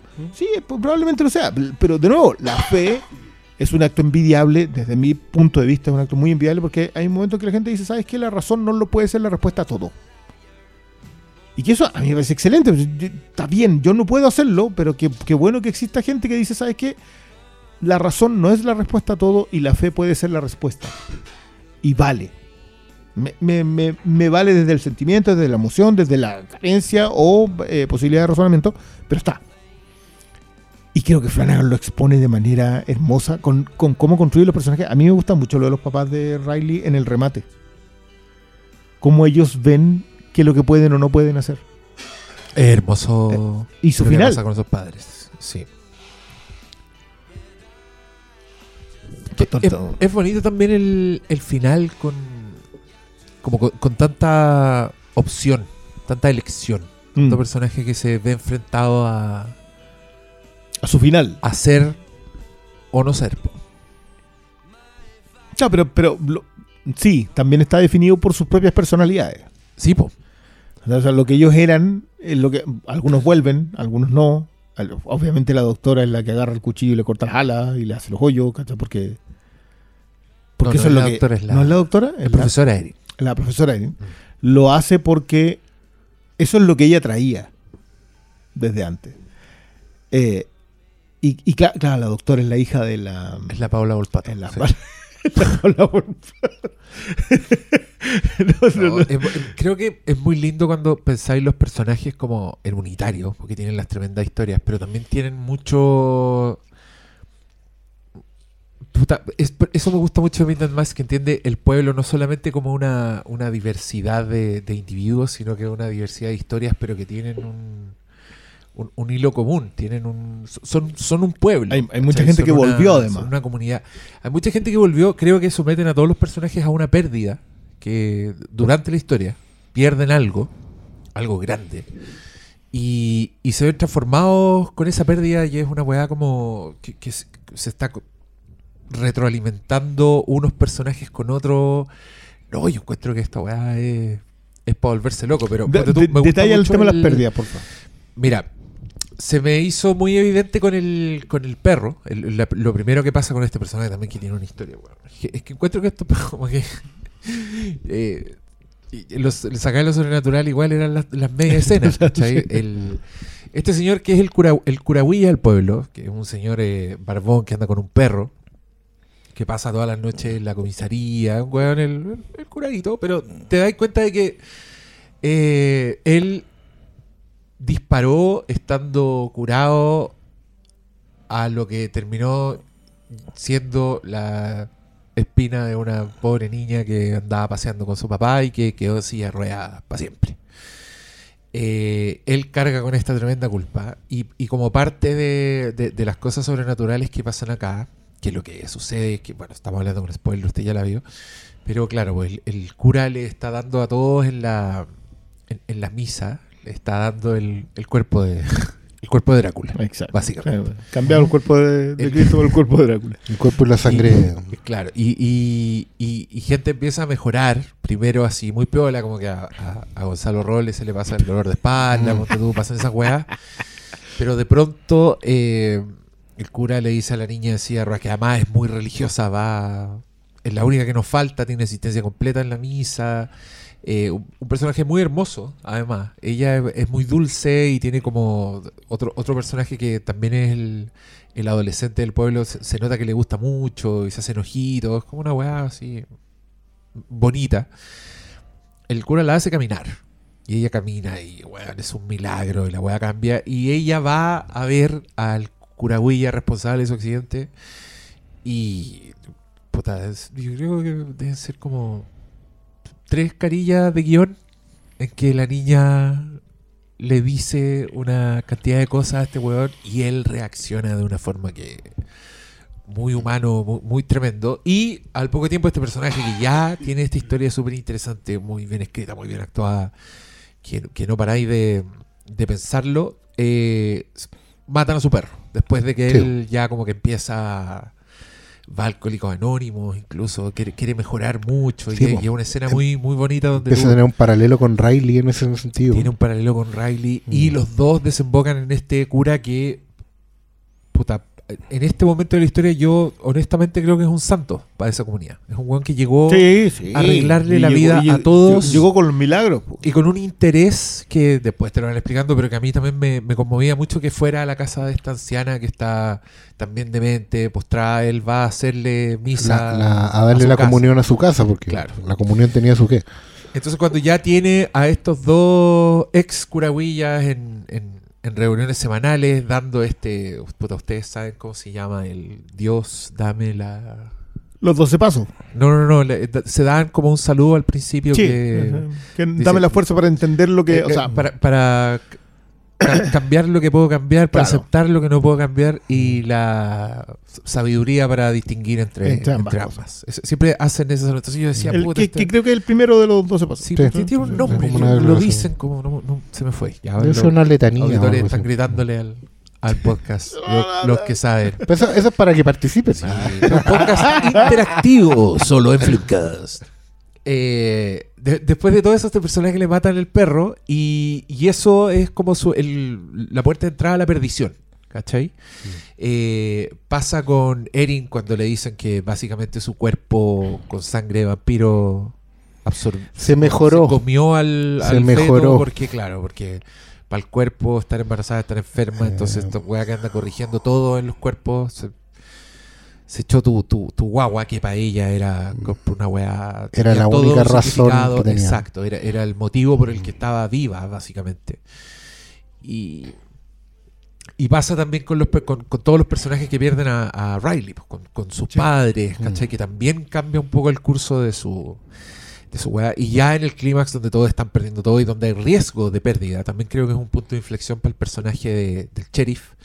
Cuando se da cuenta que está perdiendo a su hijo en la fe, ¿cachai? Como Sí. él ya es viudo. Claro. eh, Y sobre todo porque la fe para él significa otra cosa. sí, pues es la última expresión de amor que tiene. Y, y es el único weón ¿No? que ve como en HD lo que, lo que está pasando con, con el milagro y con esta weá que se Claro, está transformando porque lo en ve secta, afuera, más que en Mm. otra weá.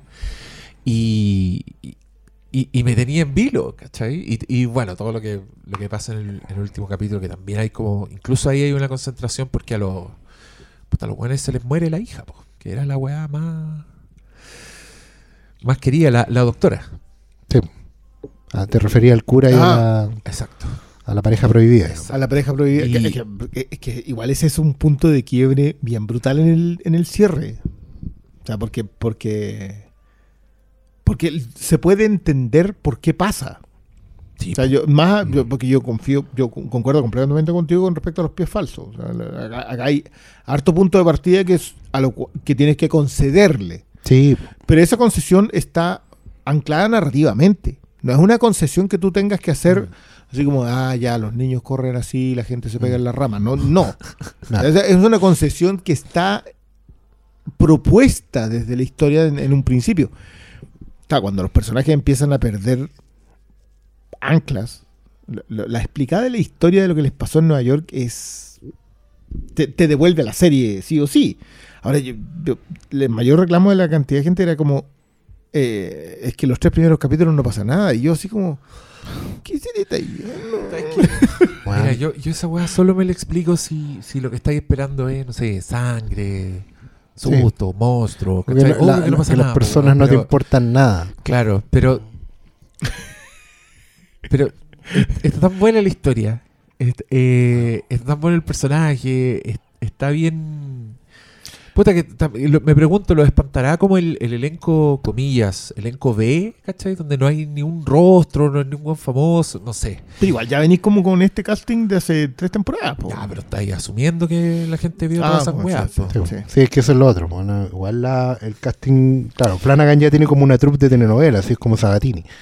¿Cachai? Está re- porque va repitiendo su Y, gente. ta- y también pensemos que esta weá se da en Netflix, Mm. donde en general es, es más, te, te sube la temporada completa, entonces como que maratoneáis, veis muchos capítulos. y te- te Oye, pero, caí el pero igual había, había un momento en que la historia, solo la historia de Riley, del, del cabro este que vuelve, después de mandarse un condor gigantesco, de haber tirado la vida por la borda. ¿no? Eso, sí. Él, él No, básicamente yo- estaba yo- teniendo éxito como corredor de bolsa, toda la weá, y se echa a alguien en una, una secuencia que es sobrecogedora.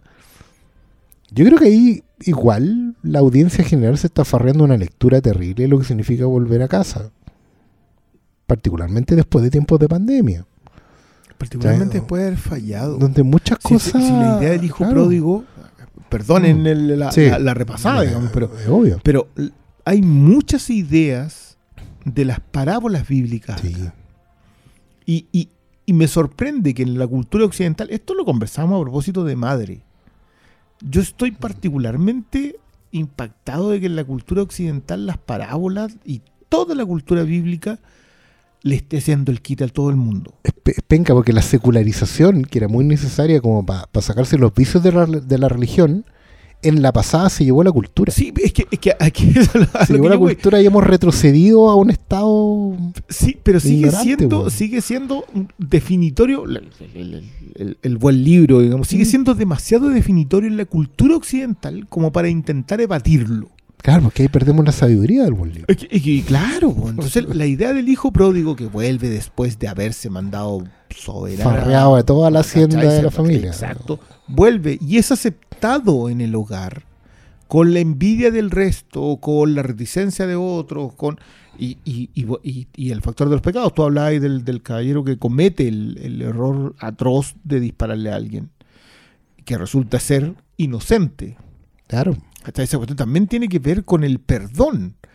Y, y- y que por eso te decía yo que al- al final lo que hacen acá es decirte, si colocas la fe, el dogma, por sobre todo, estás cometiendo el mismo error que cometió la religión y lo, y lo, y lo conjugo en pasado, porque yo soy bien honesto en esto, yo creo que la caída de la iglesia en el 2010 más o menos, Mm. eh, es una de las razones por las cuales estamos donde estamos. La caída de la, la caída de la iglesia, a propósito de los abusos sexuales a, a niños, es igual de potente que la caída del comunismo en el 89. Sí. O sea, la, la caída del muro y después la caída de la iglesia por Boston, Irlanda, lo que nos pasó en Latinoamérica, en Chile con la caída de alguien tan potente como Caradima, que era, Sí. era la besada del anillo No, sí, la élite. Es en un Chile, momento histórico que no hemos dimensionado. que no hemos nos tocó dimensionado, vivir. claro. Sí, el Que fin de la religión. El, el- el fin del, poder de la iglesia en Occidente es demasiado potente, lo que hicieron los franceses. Que esos venían, esos cuando tenían el puñal guardado, van hace dos décadas. Lo que les pasa a lo- a- en, en Estados Unidos con la caída de Boston, Mm, mm. lo que les pasa en Irlanda, que cae toda Inglaterra, porque en realidad Irlanda era el último Bastión católico. bastión católico en Gran Bretaña, todo ese quiebre, sin contar Teresa Calcuta, que también después viene todo el tema de esta señora Juan Pablo II, Pablo la II, abdicación del padre Benedicto. Maciel en México, Ah. ¿cachai? Entonces, la abdicación de Benedicto, la caída de la Iglesia Católica como método de control prácticamente en eh, Occidente es una década. La tenemos hoy día en una década. Y en esa década surgen las políticas identitarias, empieza todo otro proceso en el cual dejamos de lado la idea de que ahí había sabiduría. Sí, pues, había cosas buenas. Entonces, y, que- y que, es que las cosas buenas fueron, pu- vuelvo a Flanagan. Flanagan te dice que haber puesto la fe por encima del amor, por encima del- de la sabiduría de ponerse en el lugar del otro, de la idea de que la fe del otro era igual de válida que la tuya porque ambos creíamos en algo más grande que nos hacía mejores, Mm. es el quiebre completamente. Y colocarle la idea de lo sobrenatural a esta historia, de nuevo, cerrado en una isla, en que la isla, obviamente, haces una isla para hacer un resumen de la sociedad. Claro. Es necesario, si no, no habría resultado. No, no podía ampliar, no podía ser, esta cuestión no puede ser en ciudad. No, no. Yo, no, yo- yo igual entiendo que Flanagan se cierre y trate de hacerlo todo siempre bien cerradito, porque Bly Manor transcurre en una sola mansión. Sí. Eh, y que está completamente y- ajá, eh, Hill House transcurre en una sola familia. Eh, funciona muy bien, pero cuando, cuando lo tira a la isla acá y hace un resumen de la sociedad, quienes se aprovechan del poder, esta señora. O sea, ella ve la fe como una forma de control. Eh, y la mantiene, o sea, no importa, entiende que lo que está haciendo no está bien en algún punto, tú la Pero puedes ver. pero- pero la no va a ver, soltar el control. No suelta el control. Esa es la única razón. Eh, los que vieron volver al hijo pródigo, la, la que ve rejuvenecer a su mamá, el, el sacerdote que recupera la conciencia de que el amor era más importante que la fe en lo sobrenatural, que, y, y etcétera, etcétera. etcétera. Es, es- es muy complejo, como todos son siete episodios nomás. Sí, La cantidad de información y de revisión del estado social que, que mete Flanagan en siete episodios es brutal. Porque lo hace muy bien con personajes chicos. El Mm. musulmán representa algo, el curahuilla representa algo, el, este otro que se mandó, el, el hijo pródigo representa algo, la mujer que pierde a su hijo por el dogma de la fe Mm. representa algo. Y cuando tú empezás ya, volvemos a la frase de Schroeder de no es que no haya cineastas igual de talentosos que en los 70, sino que hay audiencias particularmente menos dedicadas que en los 70. O sea, si alguien me dice que los tres primeros episodios no te presentaron personajes, ¿cómo no encuentras fascinante todo lo que te están contando? No, y más encima lo hacen con, con estructura cerrada por episodio. Eh, eh, con estructura, o sea, construcción episódica, El episodio 1 no le debe nada al 2 y ¿cachai? viceversa. en donde más encima te muestran mucho. Yo hoy día hacía Mm. un alegato, lo fui, viene ejemplificador a propósito de The Offer cuando te cuentan cosas. La, la diferencia está entre cuando te dicen cosas, te lo colocan en los diálogos de manera explícita, versus cuando te muestran cosas en donde te, te colocan a ti, te respetan lo suficiente como audiencia para decirte, te lo muestro y tú puedes verlo porque eres lo suficientemente dedicado para entender lo que estás viendo. Eso parece, al parecer, es un arte perdido. Porque la audiencia hoy día quieren que les cuenten, que les expliquen, que les digan, que, el texto que esté en el subtítulo o el diálogo mientras lo pusiste en español sea explícito. Y creo que Flanagan comete el agradecible error, El pecado. el pecado de no hacerlo explícito. No. O sea, hay que entender por qué el hijo pródigo se inmola. Tienes que haber consumido cinco episodios, ponerte en, la- en el pellejo de ese protagonista y entender por qué va y se lo echa. Y ver de dónde viene. Si para él también la familia que tiene es definitoria. No lo hace solo porque esté tratando de salvar a la niña que le gusta. Lo No, hace no, porque viene del padre y de la madre de donde viene. Y, de- Y, de- ha crecido con el errores. hermano. Y ha crecido con el hermano que tiene. O sea, esa familia. No, se lo perdió, se perdió la crecida del Sí, hermano que tiene. Por eso, po, eso a, a eso me refiero. Podría no haber tenido ningún hermano, podría no importarle nada Mm. en el mundo. Eso era una buena razón para ser un vampiro. Pero no, pues él tiene una familia que con todos los fallos y todas las cosas que tienen, siempre intentaron hacer lo correcto. Él lo tiene súper claro, su padre es un hombre simple, de ideas únicas. Pero es un buen hombre. ¿Cachai? Y es un tipo que está dispuesto a renunciar a todo por hacer lo que tiene que hacer. Mm. Y ese es el digno hijo de su padre. ¿Cachai? Y, Sí, el y- que está dispuesto y claro, a estar a la altura de lo que su padre creyó, que no, que no necesariamente es hacer lo que tu padre Claro. hizo. No. Que, que- que- que es, una, es una diferencia nada sutil que yo, yo, yo siempre he dicho que lo, lo he mencionado muchas veces. El western está definido por la Biblia. Mm. Está definido por la idea de una moral superior a la cual tú adscribes, pero que necesariamente se va a cobrar tu vida. Claro. Más allá de los crímenes contra los indígenas, que es el western barato. Mm. El western penca es el de asedio de los indios, en donde el más cabrón era el que se levantaba el Winchester 73 y se echaba 25 indios. Ese es el western de consumo penca.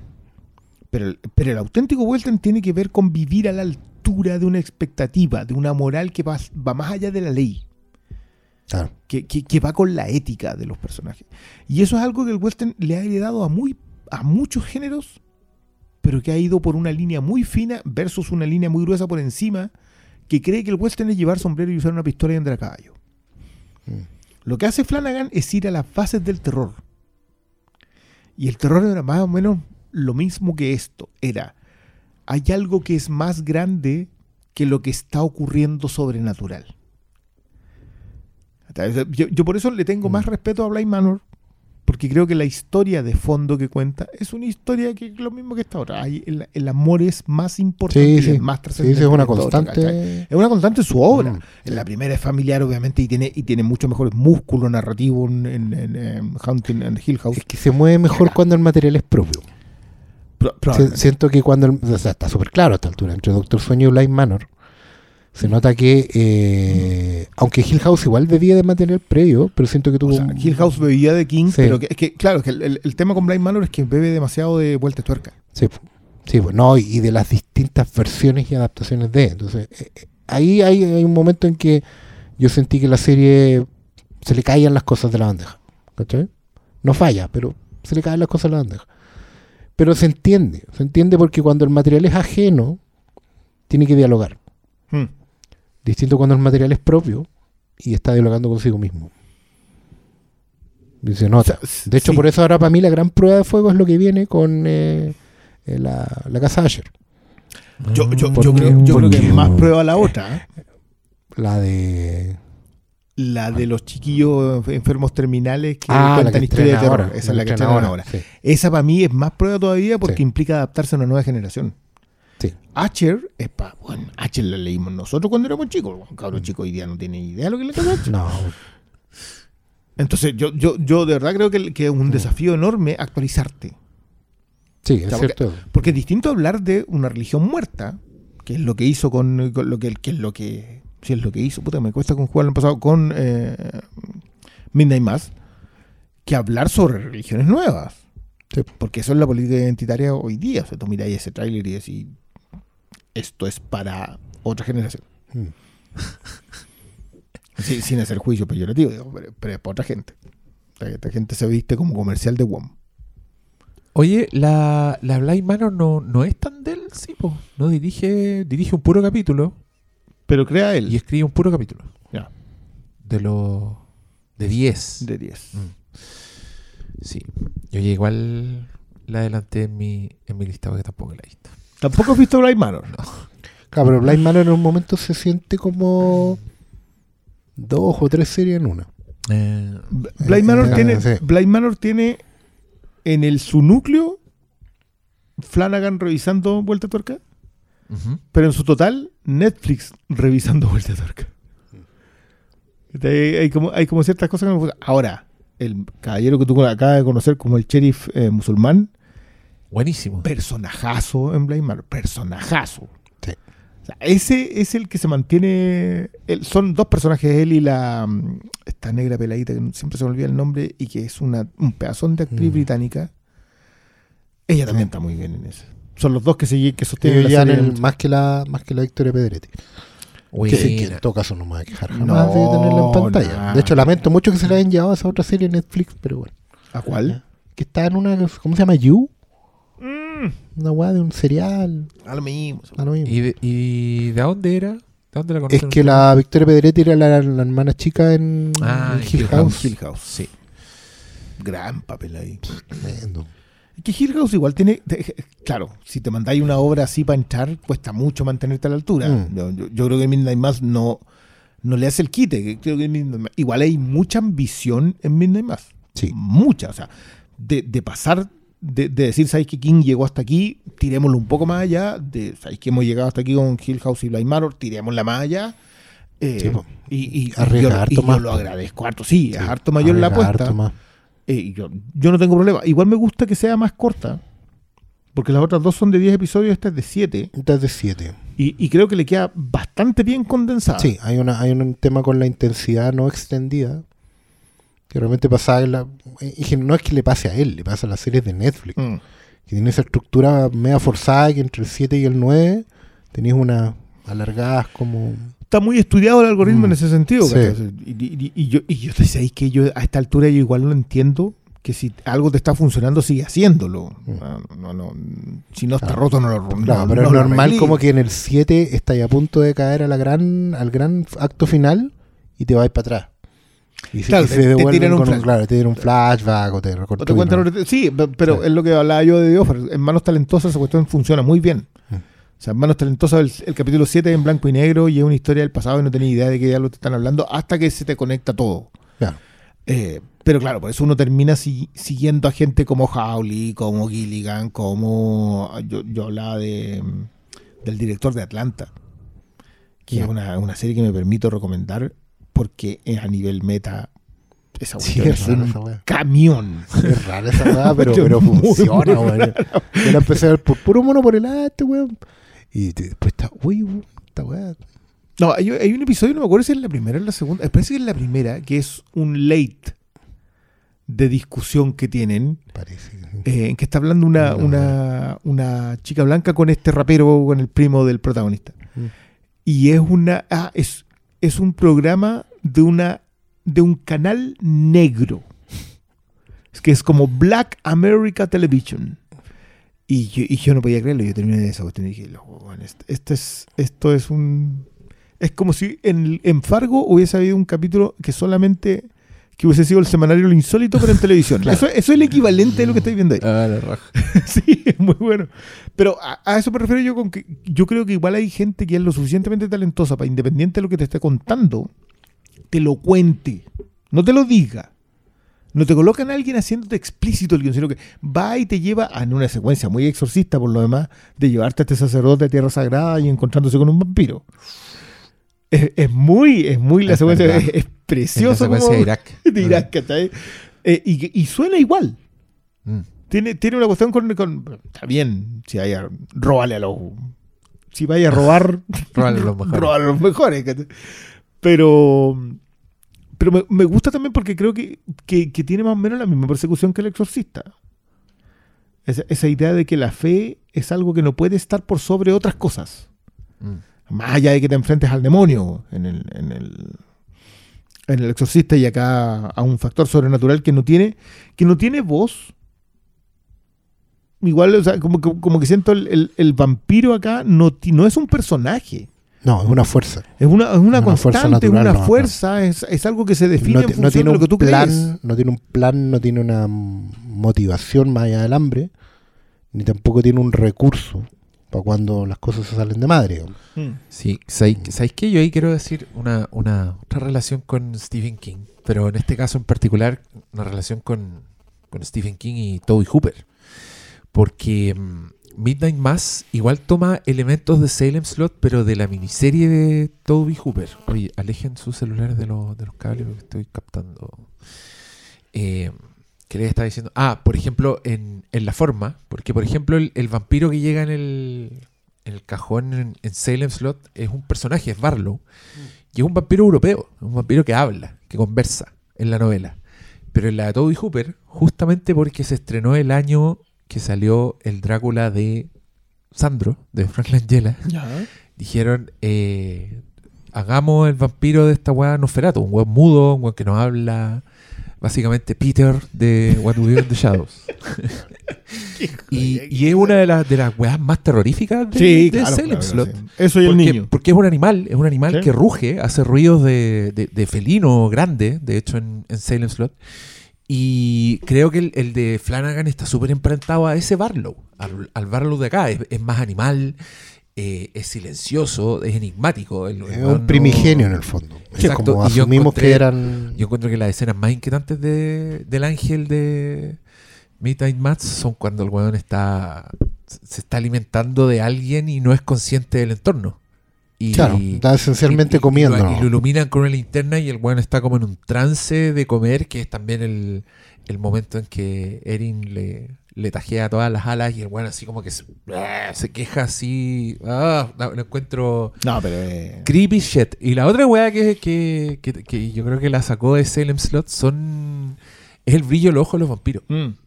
Porque hay un par Qué de felino. escenas. en- eh, exacto. Hay un par de escenas de Salem Slot que hay un weón sentado, que es una de las escenas más creepy. Que es cuando el curahuilla de Salem Slot aparece, vuelve como vampiro.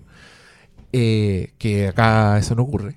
Pero el weón está sentado, solo está sentado en una silla, un poco como silueteado, y veis sus ojos plateados así en la oscuridad. Y es. ¡Oh! Ti- Tiene buenas secuencias de terror, encontré yo Midnight Mass. Sí, po, tiene, Sí. tiene muy buenas secuencias de terror, partiendo por cómo eh, solo te ponía esos ojos en los personajes y ya era completamente distinto. Cuando aparece el weón que era como uno de los, uno de los, de los monaguillos, todo manchado con sangre y con sus ojos, el weón también en medio de la noche lo encontré como...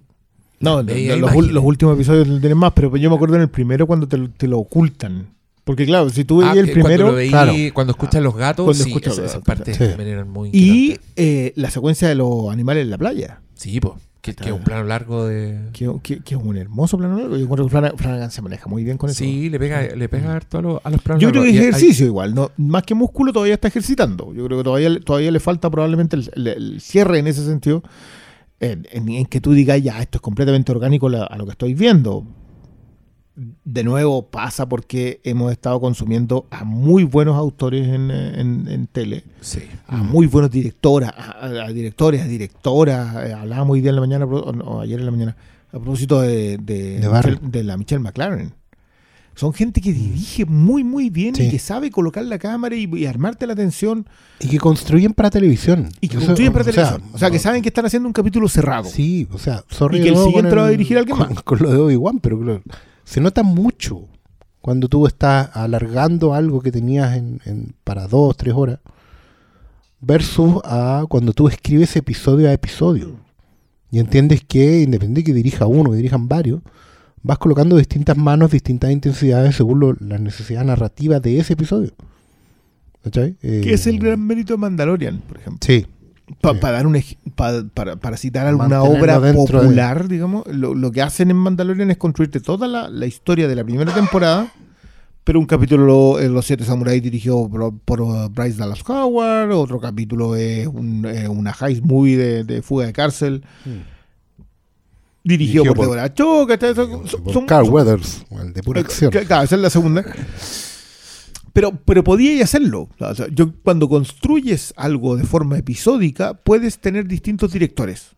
Porque está construido, está escrito de manera de que sea una- un tirón largo. Y podí, y podís pegar saltos como, eh, como Once More with Feeling, por ejemplo, que es el capítulo de musical de Buffy. Claro. Que alguna, Ah, que, que a- alguna vez lo conversamos con un, con un amigo que era muy fanático de, de David Lynch, que él decía que si no hubiese existido Twin Peaks, el siguiente paso no podría haber sido Once More. Y él lo explicaba de manera que Twin Peaks fue tan disruptora que tú decías, ya, esto está por fuera. Mm. Pero cuando alguien tomó eso de afuera y lo integró a construcción episódica de 22 episodios que duran 45 minutos, que tienen tres actos Sí, con comerciales, corte. y logró hacerlo y logró integrarlo, que fue lo que hizo Once More with Feeling, puedes hacerlo. O sea, en ese momento la televisión empezó a resquebrajarse como, como, como estructura. Claro. Y claro, empezáis a avanzar, empezáis a avanzar y, y, y empezáis a notar que a todos hoy día te meten un capítulo musical.